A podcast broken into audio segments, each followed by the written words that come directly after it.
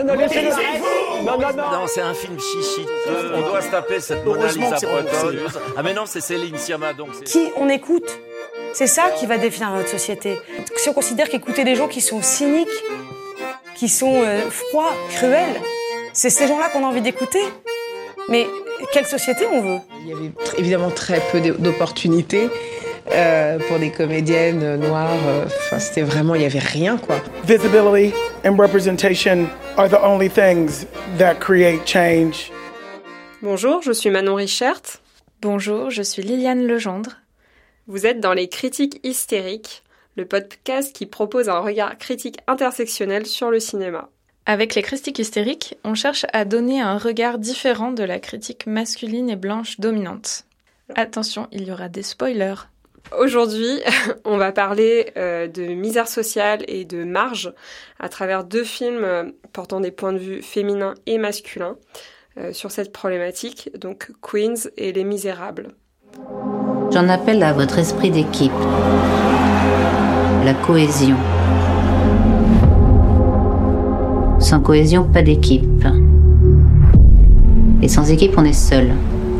C'est quoi votre problème à vous? C'est quoi votre putain de problème C'est moi la loi Alors, commençons avec Les Misérables. Donc un film de Lajli, sorti en novembre 2019, présenté à Cannes 2019 et ayant reçu le Grand Prix du jury. Ouais et sélectionné pour représenter la France aux Oscars. Donc Lajli, c'est un réalisateur du collectif Courtrajmé. Donc il y a une filiation directe entre ce film Les Misérables et euh, La haine de Mathieu Kassovitz, donc qui a fait grand bruit dans les années 90. C'est une filiation qui est assumée. Après, euh, le point de vue de Lajli, c'est pas le point de vue de Mathieu Kassovitz. Lajli a grandi en banlieue. Il a un point de vue empathique euh, sur ses personnages et ça fait euh, toute la richesse du film et c'est pour ça qu'on a voulu en parler aujourd'hui. Oui, voilà, il a littéralement passé sa vie à filmer la banlieue et c'est ce qu'on ressent dans ce film. Euh, vraiment, c'est quelqu'un qui donne un regard documentaire dans un film de fiction en fait. Oui, parce que Lajli a été formé pour être cadreur et monteur et a surtout exercé ses talents dans le documentaire avant de passer à la fiction, et notamment euh, dans le film À voix haute, donc sur les concours d'éloquence euh, à Paris 8. Qui est aussi un très très beau film et qu'on recommande vivement. Donc euh, Les Misérables, le film ne dément pas les critiques qui parlent de coups de poing. Nous, on est sortis euh, de la séance euh, le ventre complètement noué. C'était extrêmement intense. C'est un film magistral pour le coup euh, en tant qu'objet cinématographique. C'est très bien réalisé. Donc, comme Lajli est documentariste, il privilégie la caméra à l'épaule. Personnellement, je m'en suis même pas rendu compte. Normalement, c'est une, c'est une technique qui me donne euh, mal à la tête. Par exemple, quand c'est Paul Greengrass euh, qui réalise. Euh, mais là, on est tellement euh, pris, on est tellement happé dans le film. Et il alterne donc entre la caméra à l'épaule et des plans de drone qui montrent toute l'étendue dantesque d'une cité vue du ciel et qui aussi euh, participe d'une réappropriation euh, d'outils de surveillance puisque le drone c'est avant tout euh, un outil qui est utilisé dans la guerre dans la guerre au Moyen-Orient, etc. y compris pour tuer, pas juste pour surveiller. Or là, le drone, c'est un outil qui est utilisé par un des gamins de la cité qui s'appelle Buzz, qui est joué par le fils de, de Lajli pour espionner les filles dans un premier temps. et, euh, et qui va euh, en fait servir de témoin à un acte de violence policière euh, gravissime. Oui, c'est-à-dire un des trois flics de la brigade anticriminalité qu'on suit pendant tout le film tire à bout portant un tir de flashball sur un adolescent qu'il pourchassait. Préadolescent même, il est hyper jeune en fait. Ouais. ça c'est un point sur lequel on veut vraiment insister, c'est que ce film montre des enfants et pas des pas des jeunes en fait, pas des jeunes de banlieue, c'est des enfants, euh, les, les, personnages euh, mm.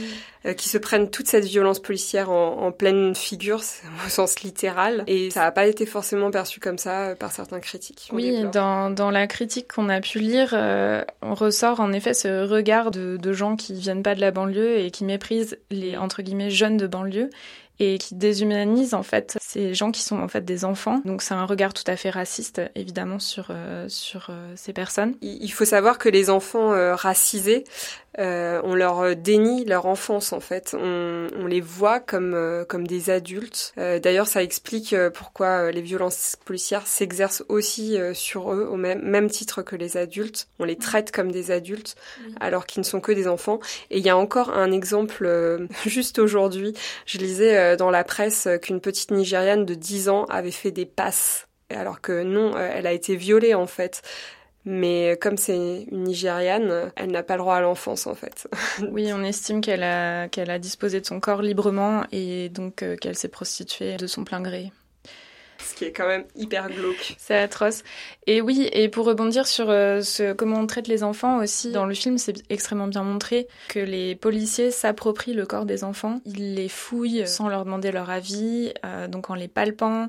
Les filles comme les garçons, des scènes extrêmement gênantes. Euh... malaise. Euh, Alors, il y a, y a, une scène qui, moi, enfin, c'est la première scène du film qui m'a vraiment mise très mal à l'aise, alors qu'il y en a plein avant, potentiellement. Hein, je veux dire, comme en fait le dispositif du film, c'est le dispositif du cheval de Troie, c'est-à-dire qu'on va suivre un flic qui est plutôt proche de l'audience supposée du film, donc mm. Bobo trentenaire euh, parisien. Qui non, non, il vient de Cherbourg. oui, bon, bon euh, il, est, il, est plutôt de gauche, euh, il est plutôt sympa, voilà, il, sert un peu de cheval de Troie mm. pour, pour embarquer l'audience dans l'histoire.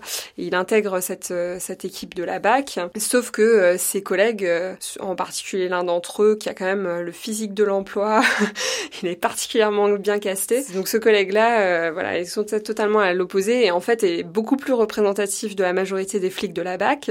Je pense qu'il faut, il faut le dire aussi.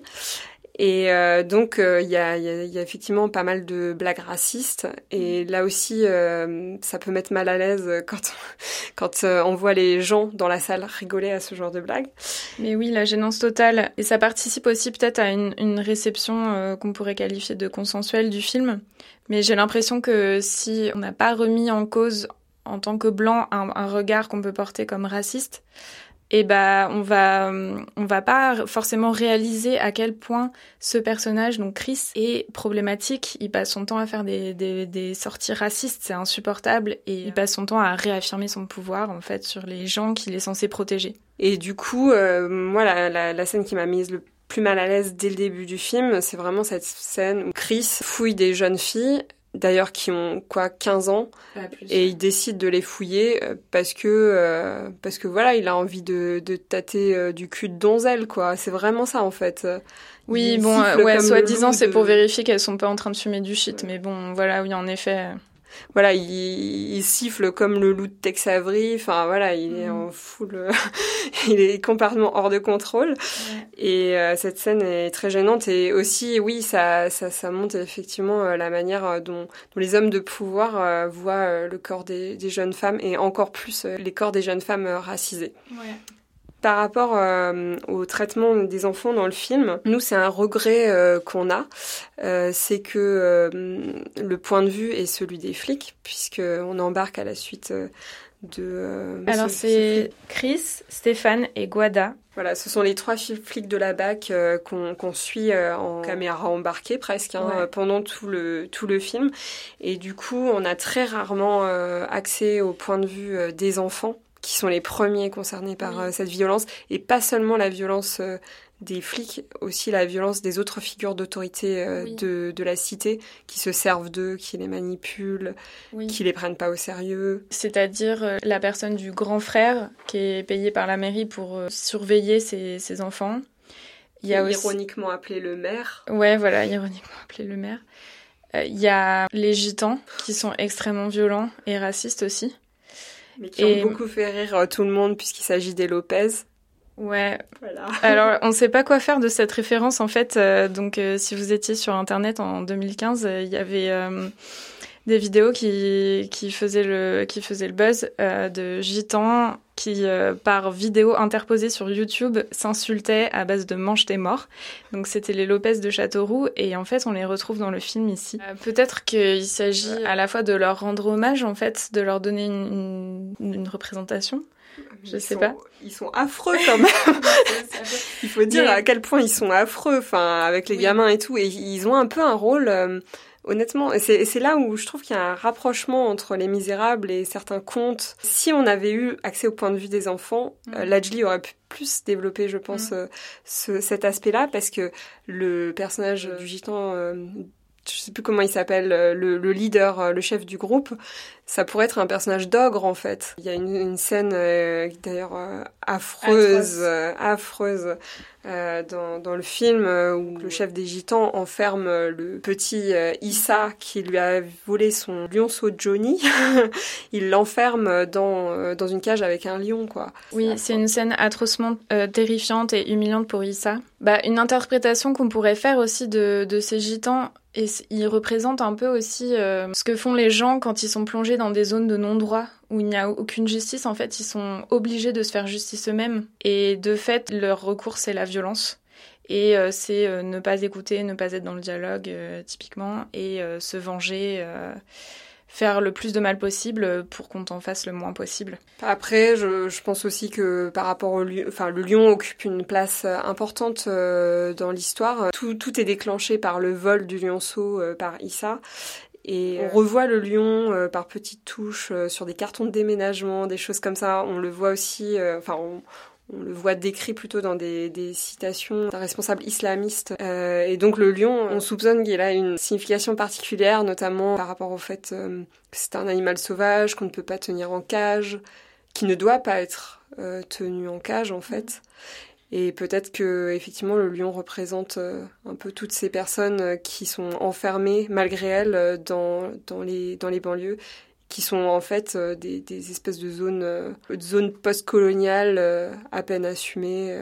Pas du tout assumées d'ailleurs, puisque personne ne le dit jamais en fait. Voilà. Que c'est des endroits hérités de la colonisation française, où après la fin de la colonisation, de nombreuses personnes issues des anciennes colonies sont venues s'installer en France et on les a parquées là en fait, mm. et servent de main-d'œuvre très peu chère. Et on continue de les raciser pour les maintenir à à un statut inférieur. Et surtout, il y a, y a, cette forte notion de devoir tenir sous contrôle les personnes qui vivent dans les banlieues, et ça me fait penser effectivement à la scène euh, du lion en cage avec euh, donc le chef Lopez qui tient le lion sous contrôle euh, par le fouet en fait. Mm. Je pense que le lion effectivement représente tous ces habitants des banlieues. Et pour aussi revenir sur cette symbolique du lion, il euh, y a un personnage qui utilise cette métaphore à un moment dans le film, et c'est le, est-ce qu'on peut dire le chef des frères musulmans, Salah. Oui, c'est ça, Salah. Et je voudrais juste revenir sur ce personnage et sur les frères musulmans tels qu'ils sont décrits dans le film. En fait, ce sont les seules personnes qui traitent les enfants avec de la dignité, en fait. Et donc, c'est les, seules personnes qui leur offrent une voie de sortie, de pouvoir euh, être considérés comme un être humain euh, et euh, avoir autre chose que de la, de la violence et du contrôle qu'on leur impose. Et c'est vrai que euh, dans certaines critiques euh, qui sont sorties dans la presse, on a vu euh, cet islamisme des banlieues décrit comme un islamisme bas du front, par exemple dans la critique de Slate de Jean- Jean-Michel Frodon. Mais le souci, c'est que Salah, donc c'est peut-être le personnage le moins bas du front mm. de tout le film, avec les enfants. Mm. Donc c'est c'est celui qu'on impose le plus en fait. C'est celui qui dit, qui est jamais violent physiquement ou verbalement, euh, en tout cas qui en impose, qui impose du respect. Qui impose, oui, il impose vraiment un respect. Et euh, ça montre à quel point en fait euh, ce film ouvre la porte à beaucoup d'interprétations. En fait, on peut pas, on, on, peut y projeter beaucoup de choses en fait. C'est assez paradoxal parce que c'est un film pourtant, je pense, assez militant et de manière assumé euh, par son réalisateur. Et pourtant, euh, il n'enferme pas euh, les personnages dans des stéréotypes. il laisse vraiment le champ au spectateur pour se faire son avis, en fait. Et pour revenir sur notre déception sur comment son, enfin, l'absence du point de vue des enfants, on se disait que c'était aussi parce que le, le, réalisateur est tellement déjà en empathie avec ses enfants qu'il a peut-être pas forcément penser à le, présenter plus et à vouloir plus présenter le point de vue des policiers, justement pour montrer toute la complexité, en effet, de, de ce que c'est être un flic de la BAC. Et voilà, du coup, le, le, film offre une lecture à des gens comme euh, Valérie Pécresse, ou même peut-être Emmanuel Macron. Qui a financé un peu le film, hein, je mm. pense, Valérie Pécresse à travers euh, la région Île-de-France. Voilà, ou des gens comme Eric Neuhoff du Masque et la Plume qui va quand même parler de racailles et voyous pour désigner les enfants du film. Et finalement, euh, donc tous ces gens qui vont jamais parler de, des violences policières alors que c'est quand même le sujet principal du film. Oui, puis on peut pas parler de bavure, contrairement à encore une fois ce qu'on a lu euh, dans la presse. Il y a quand même euh, toute une scène euh, d'explication entre les deux flics, donc celui qui n'a pas retenu son flashball et l'autre qui a assisté à la scène et qui a voulu secourir l'enfant visé. L'un des deux dit à celui qui a tiré mais je sais comment ça marche, un tir de flashball. Ce n'est pas possible que tu n'aies pas fait exprès, mm. que ce soit un accident. Et l'autre euh, dit qu'il était énervé, ça a crié dans tous les sens, qu'il prenait des projectiles et que c'est mm. parti. Quoi. Euh, oui, et rappelons aussi que pendant cette scène, en fait, ces trois flics étaient en train de se faire déborder par euh, une douzaine d'enfants qui voulaient protéger Issa à juste titre. Voilà, après, c'est vrai qu'on on comprend, on comprend bien euh, dans le récit les enjeux euh, qu'ont les, policiers à, éviter euh, les débordements aussi parce qu'effectivement le, le, vol du lionceau aurait pu avoir des conséquences beaucoup plus graves si le clan des Lopez était arrivé pour régler ses comptes en fait. Mais c'est vrai que leur manière de s'y prendre aux policiers contre des enfants est vraiment pathétique, quoi. Oui, et puis après, ils vont être euh, plus euh, intéressés à couvrir cet accident, enfin, hmm, cet accident, que à emmener Issa à l'hôpital, à le soigner.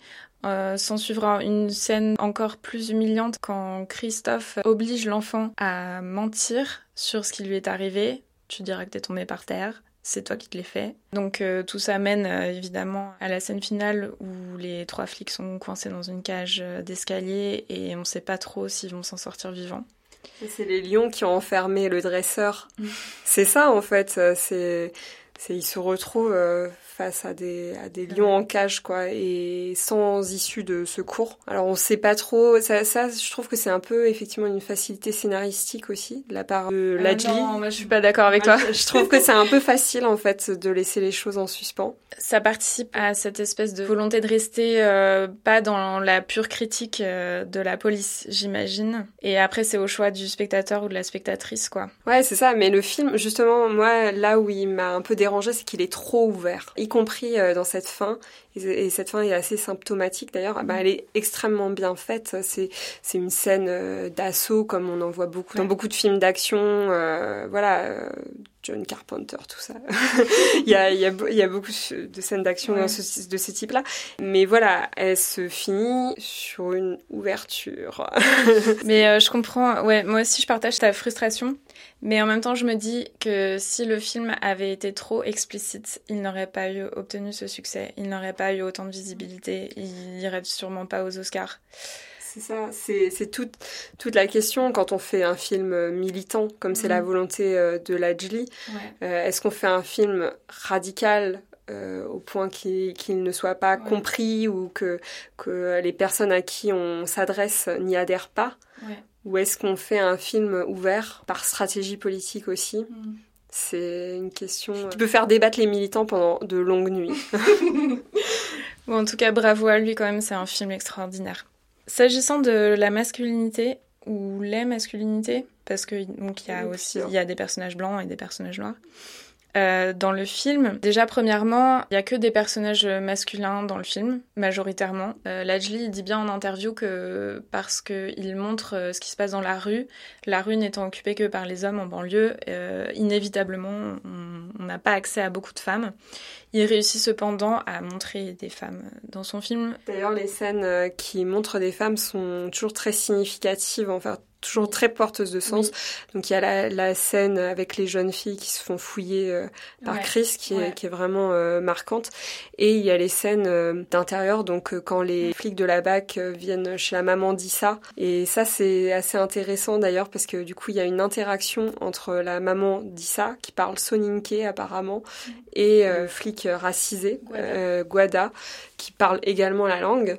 Et ça permet de montrer aussi, euh, à travers cette scène, le rapport complexe que Guada peut avoir à la banlieue. D'ailleurs, c'est un personnage hyper intéressant en termes de représentation euh, masculine, parce que c'est un homme racisé. Contrairement à, à d'autres films qu'on a pu voir, sa masculinité n'est pas menaçante. Au contraire, même si c'est lui euh, qui merde avec le tir, tir de flashball, euh, c'est pas lui qui est le plus euh, virulent avec les enfants. Il essaye plutôt de calmer le jeu.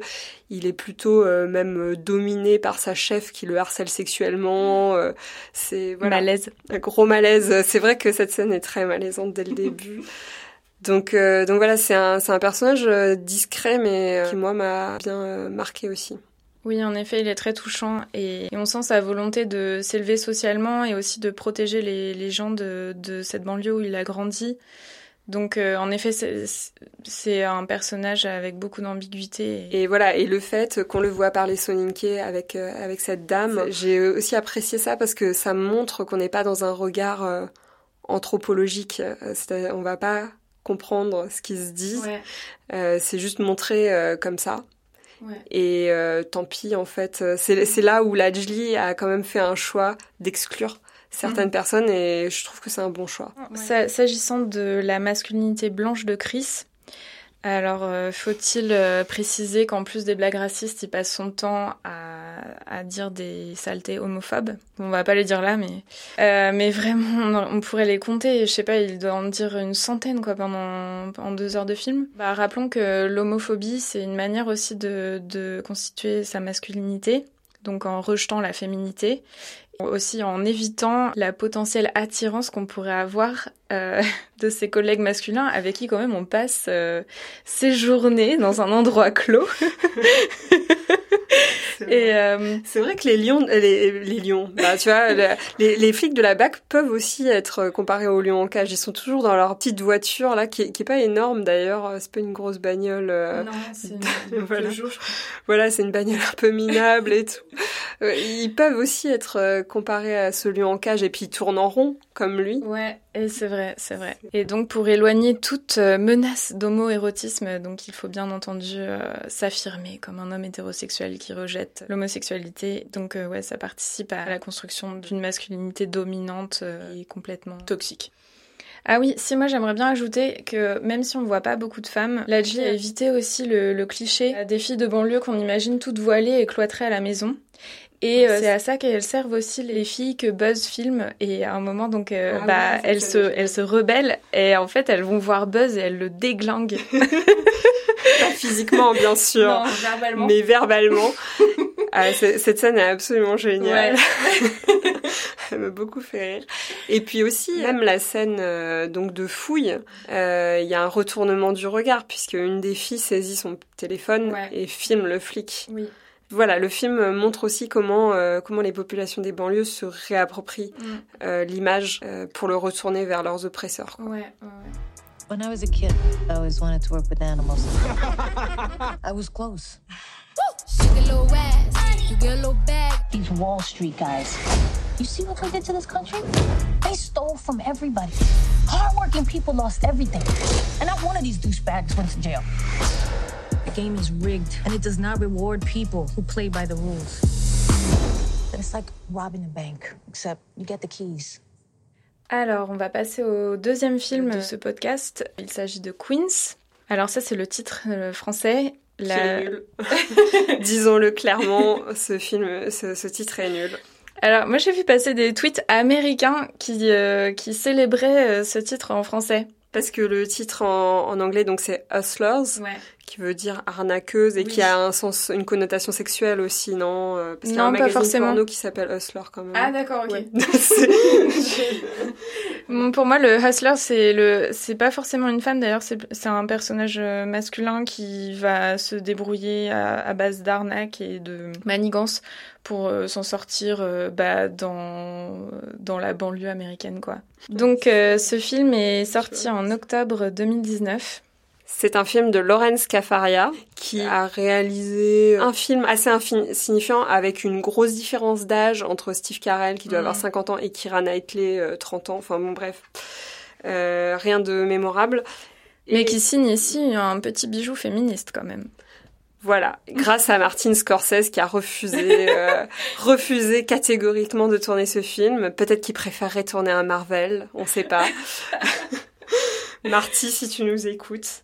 En tout cas, merci Lorenz Cafaria, qui s'est donc inspiré d'un article publié par le New Yorker en 2015, je crois, qui raconte l'histoire de stripteaseuses après la crise de 2008, se retrouvant sur la paille et décidant de droguer et, dévaliser des clients pour survivre.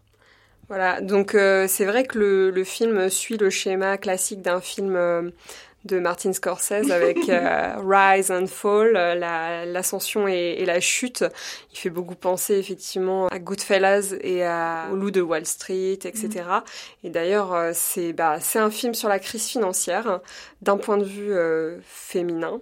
Euh, il y a eu pas mal de films sur la crise financière, mais c'est toujours un point de vue très euh, masculin blanc et les femmes servent de décor. Mm. Et en particulier stripteaseuses, puisqu'elles font partie euh, du, du, de l'art de vivre du trader ou du broker.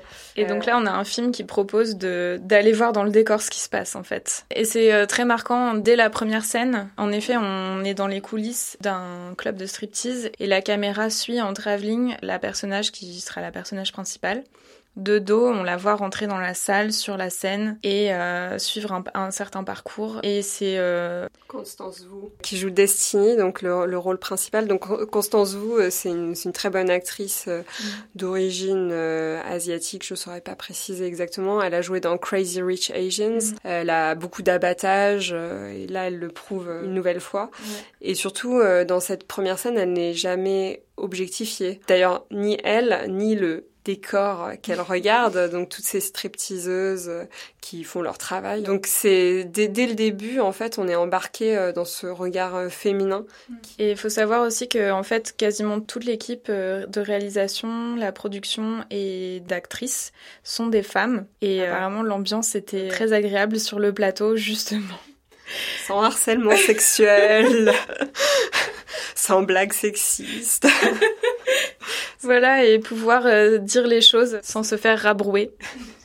Donc Hustlers, euh, c'est, vraiment un film sur, euh, sur l'amitié entre les femmes, sur les relations entre les femmes aussi.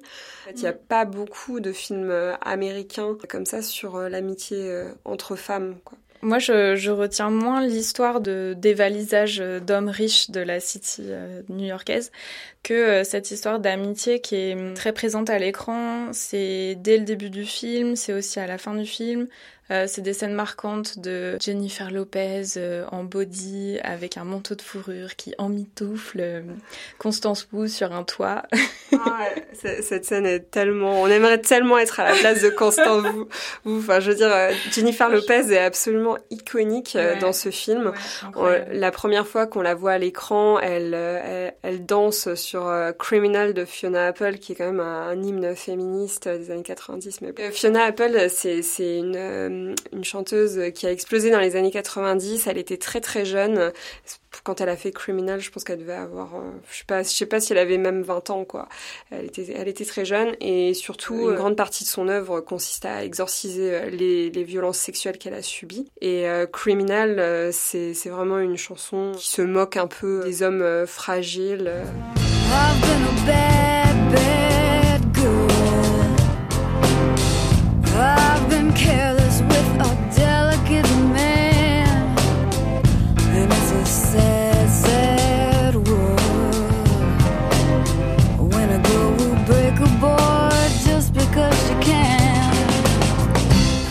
Un hymne féministe, je pense. C'est assez étrange euh, de voir cette chanson utilisée dans un club de striptease, mais je pense que oui, ça est sciant et ça, ça renforce euh, l'impression mm. euh, qu'on a de Jennifer Lopez, qui s'appelle Ramona dans le dans le film quand elle apparaît. À ce sujet, enfin on s'y attend pas, mais en fait c'est un film qui renverse énormément les points de vue et les rapports de force. Donc comme on a dit, c'est un film qui présente le point de vue de stripteaseuses, donc qui les humanise, mais aussi c'est des femmes qui, par leur métier, euh, sont exploitées par des hommes. Et là, ces femmes, en fait, elles vont renverser l'exploitation. Et c'est elles, finalement, qui vont prendre l'argent de, ces hommes qui les exploitent. Et en plus, en utilisant des drogues.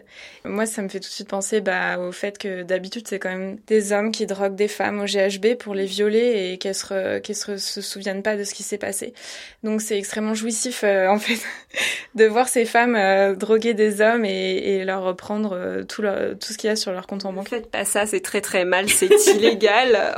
Nous n'encourageons pas euh, les, les, notre audience à, à, droguer des hommes pour les dépouiller. Je, je le précise, j'ai pas envie d'avoir. Bon, on précise dans le film qu'ils sont très très riches et c'est une, une, autre facette du film, c'est une critique capitaliste, des représentants, euh, des personnes dominantes dans le système capitaliste qui s'accaparent les richesses et qui ne les redistribuent certainement pas.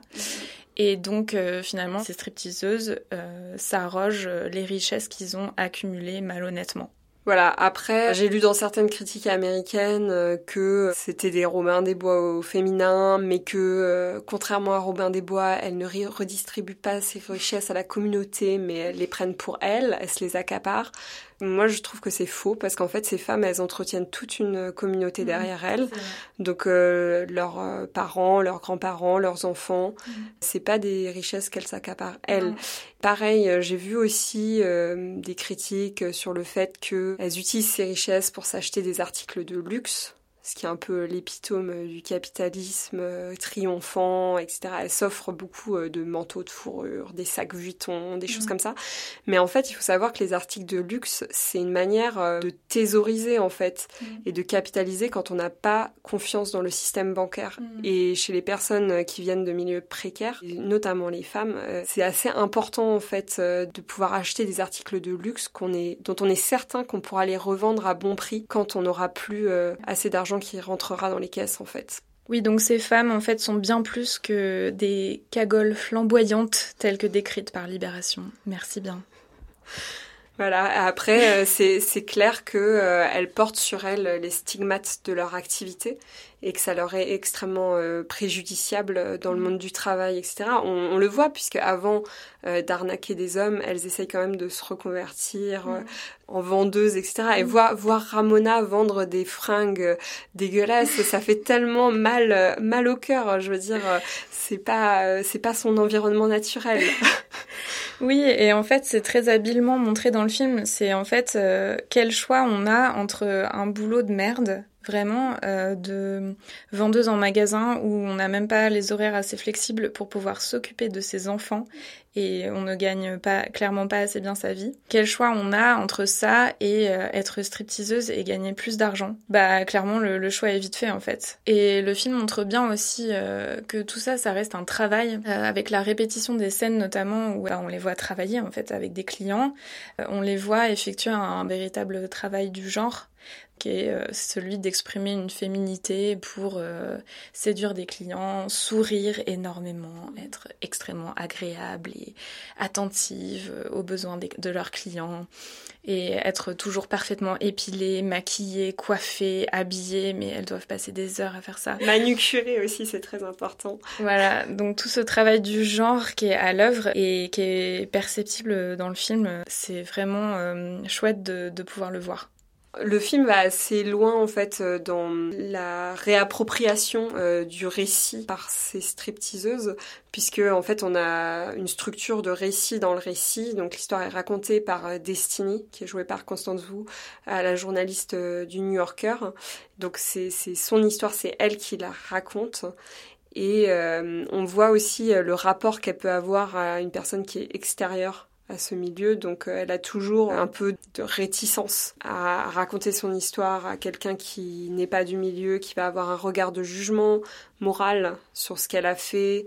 Alors c'est ça aussi, euh, ça n'apparaît pas clairement dans le film, mais on, peut se demander dans quelle mesure tout ce qui a raconté est vrai, dans quelle mesure elle n'enjolive pas certains euh, aspects de l'histoire pour ne pas être jugée. Mais en tout cas, ce qui est sûr, c'est que le film redonne leur dignité là encore, à, à, à, des personnes qui sont euh, reléguées dans les marges. Euh, Lauren Scafaria, pour faire ce film, elle est allée interviewer des stripteaseuses euh, dans des clubs à Los Angeles et à New York. Elle a vraiment fait un travail de fond, euh, presque anthropologique en fait, d'aller voir les discours des gens concernés Pareil pour les actrices, elles sont aussi allées voir des stripteaseuses en club et elles se sont entraînées à faire du pole dance. Et euh, petite parenthèse sur le pole dance, c'est une activité en réalité extrêmement athlétique et sportive. Ça demande énormément de muscles. C'est aussi euh, une activité qui est très douloureuse pour le corps. Donc c'est un film aussi quelque part sur la performance sportive et qui rend hommage vraiment euh, aux stripteaseuses pour ça. Et notamment, bon, avec cette scène iconique, autre scène iconique, avec Jennifer Lopez qui effectue un numéro de pole dance absolument incroyable au début du film. Voilà, après, il y a aussi tout un, système de transmission des techniques de pole dance, mais pas seulement aussi de tout, tout le travail émotionnel auprès des clients, etc. Donc il y a un système de transmission de toutes ces petites techniques entre les stripteaseuses. Et là, ce sont des scènes très drôles avec Cardi B notamment, qui est en gros sur l'affiche pour le marketing, mais qu'on voit finalement très peu. Mais Cardi B a été stripteaseuse pour le coup, et je pense que son expérience a sûrement dû euh, enrichir le film euh, de la même manière euh, que les recherches anthropologiques de la, la réalisatrice. Mm. Oui, et pourquoi on n'aime pas le marketing qui a été fait autour du film? Donc notamment le titre et puis l'affiche qui montre en effet Cardi B et aussi Lizzo, qui est une chanteuse américaine et qui n'apparaît que une minute dans le film, même pas 30 secondes. c'est Lizzo, elle, elle, est, elle est malgré tout géniale, mais bon, c'est pas, euh, c'est vraiment des arguments de vente. Mm. Et au final, euh, le, le, film a été très mal vendu en France. Oui, en fait, ces éléments ne, ne, rendent pas hommage au film et le confinent en fait dans toujours dans, dans cette même expression d'une féminité très rose et très sexy, qui est qui est finalement pas du tout ce que cherche à rendre le film.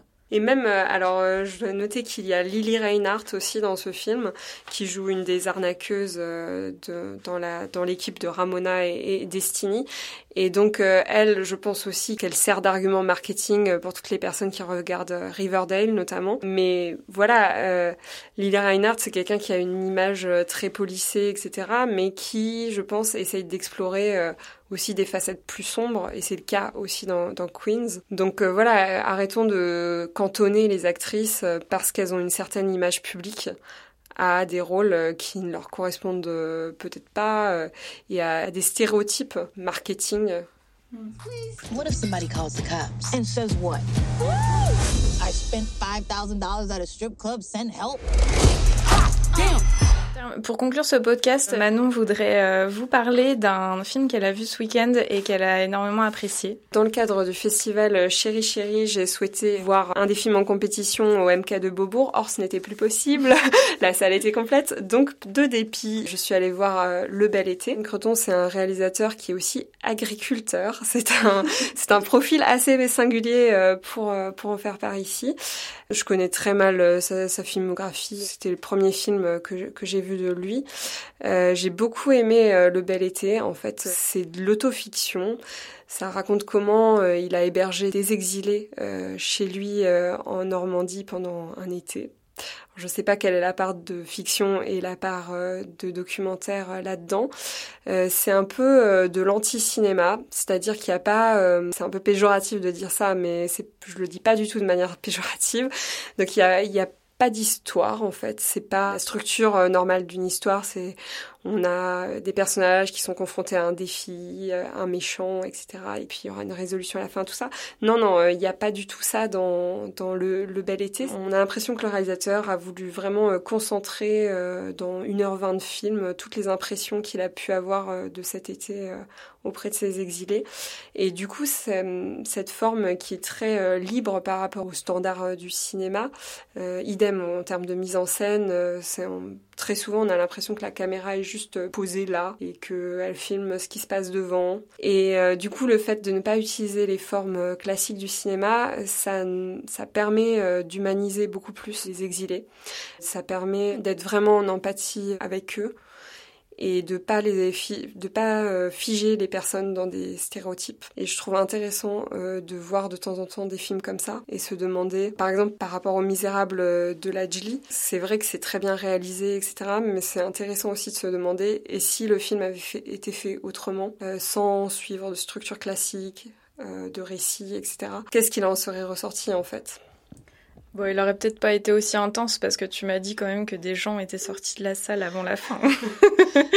oui, mais il y avait aussi un chien très mignon et quand je suis sortie de la salle, j'avais un sourire jusqu'aux oreilles. C'est vraiment un très joli film avec une très belle lumière parce que c'est filmé en Normandie. Oh.